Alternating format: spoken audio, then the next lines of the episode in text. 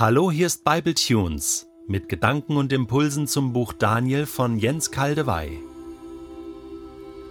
Ich lese aus der Übersetzung Hoffnung für alle Daniel 7, die Verse 13 bis 14.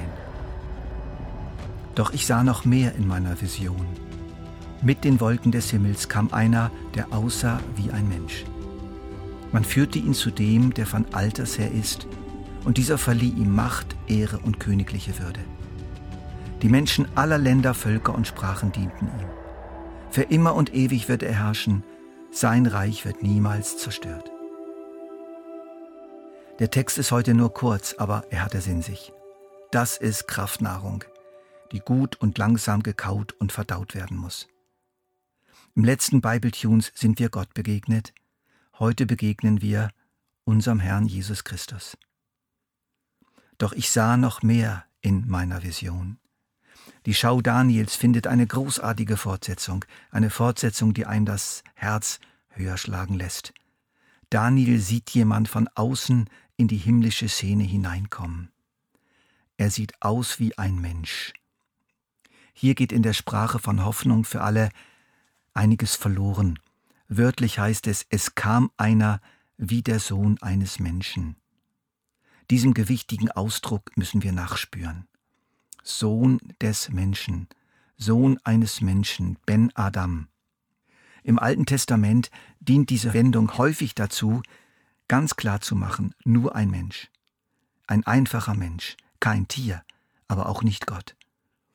Hesekiel wurde so angesprochen, Kapitel 1, Vers 12, Ben Adam, also Sohn des Menschen, stelle dich auf deine Füße, ich will mit dir reden. Adam heißt ja ursprünglich Erde.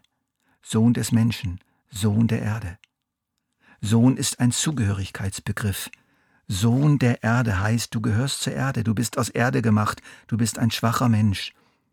Und Jesaja fragt im Auftrag Gottes, ich bin es, der euch tröstet. Wer bist du, dass du dich vor dem Menschen fürchtest, der hinstirbt, und vor dem Sohn eines Menschen, einem Ben Adam, der wie Gras dahingegeben wird? Und im Psalm 8, Vers 5 wird gefragt, was ist der Mensch, dass du sein gedenkst, und des Menschensohn, dass du dich um ihn kümmerst.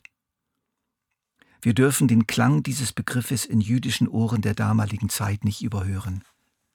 Da kommt jemand wie ein einfacher Mensch daher zu Gott, der von Ewigkeit her ist, sich auf einen Thron gesetzt hat und von dem ein gewaltiges Feuermeer ausströmt.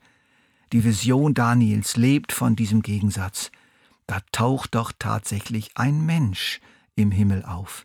Wie kann das denn sein? Und nun ist es so, dass unser Herr Jesus Christus genau diesen Begriff wiederholt auf sich selbst angewendet hat. Er ist einer der häufigen Selbstbezeichnungen Jesu. Die Füchse haben ihren Bau und die Vögel ihre Nester, aber der Menschensohn hat keinen Ort, wo er sich ausruhen kann, Hyos Anthropu, Sohn eines Menschen, im Griechischen genauso wie die griechische Übersetzung des Daniel-Buches in der Septuaginta, der griechischen Übersetzung des Alten Testaments.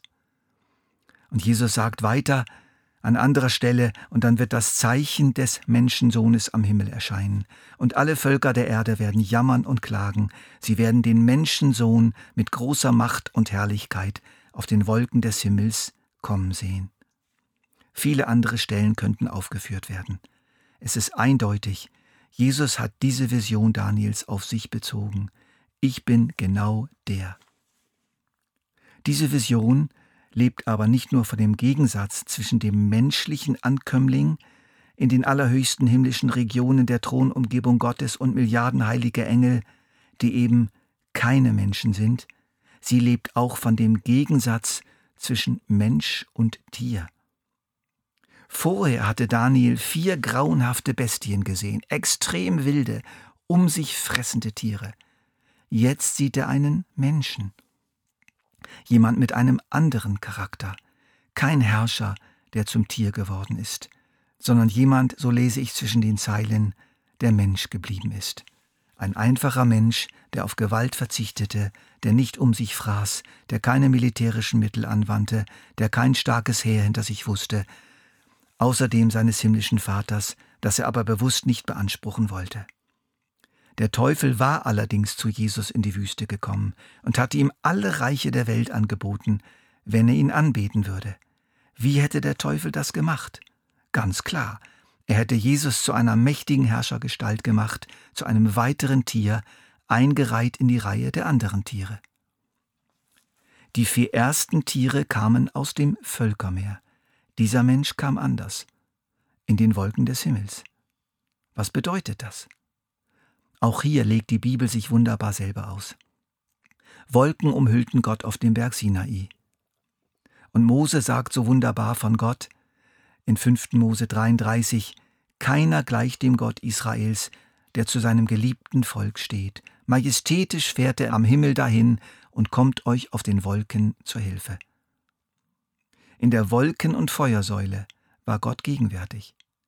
Als Jesus sich von seinen Jüngern verabschiedet, um zu seinem Vater zurückzukehren, wird er emporgehoben und eine Wolke verbirgt ihn vor ihren Augen.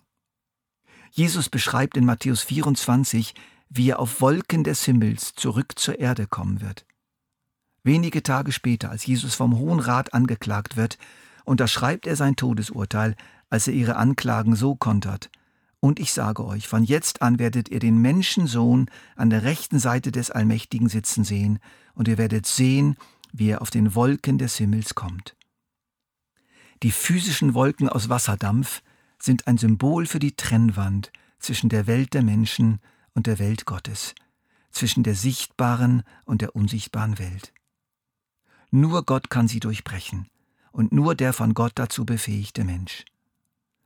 Auch nicht die stärkste Macht eines noch so fürchterlichen tierischen Menschen vermag diese Grenze zu durchstoßen. Sie kann nur physische Grenzen überwinden und neues physisches Land erobern. Dieser Mensch hier, in dieser Vision, hatte den Zugang zur Welt Gottes erhalten.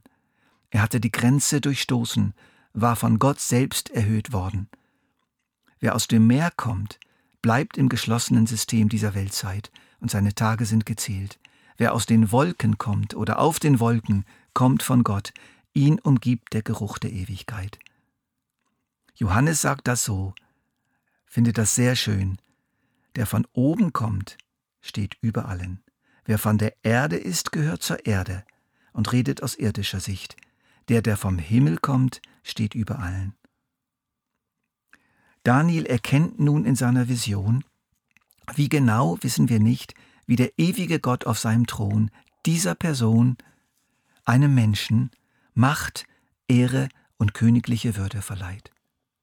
Diese Macht, Ehre und Würde bewirken, dass ihm die Menschen aller Länder, Völker und Sprachen dienen, ohne Ausnahme. Nicht eine Auswahl von Menschen dient ihm, sondern alle es wird eine Zeit kommen, in der ausnahmslos jeder einzelne Mensch auf der Erde Jesus dienen wird. Kein Tier aus irgendeinem Meer wird mehr irgendjemand seine Herrschaft aufzwingen, sondern ein von Gott legitimierter Mensch wird für immer und ewig herrschen und sein Reich wird niemals zerstört. Liebe Hörer, diese Vision Daniels bleibt gültig bis heute. So wird es kommen. Ich schließe mit der letzten Strophe des alten Klassikers Wach auf, du Geist der ersten Zeugen. Du wirst dein herrlich Werk vollenden, der du der Welten Heil und Richter bist. Du wirst der Menschheit Jammer wenden, so dunkel jetzt dein Weg, o Heilger ist. Drum hört der Glaub nie auf, zu dir zu flehen. Du tust doch überbitten und verstehen.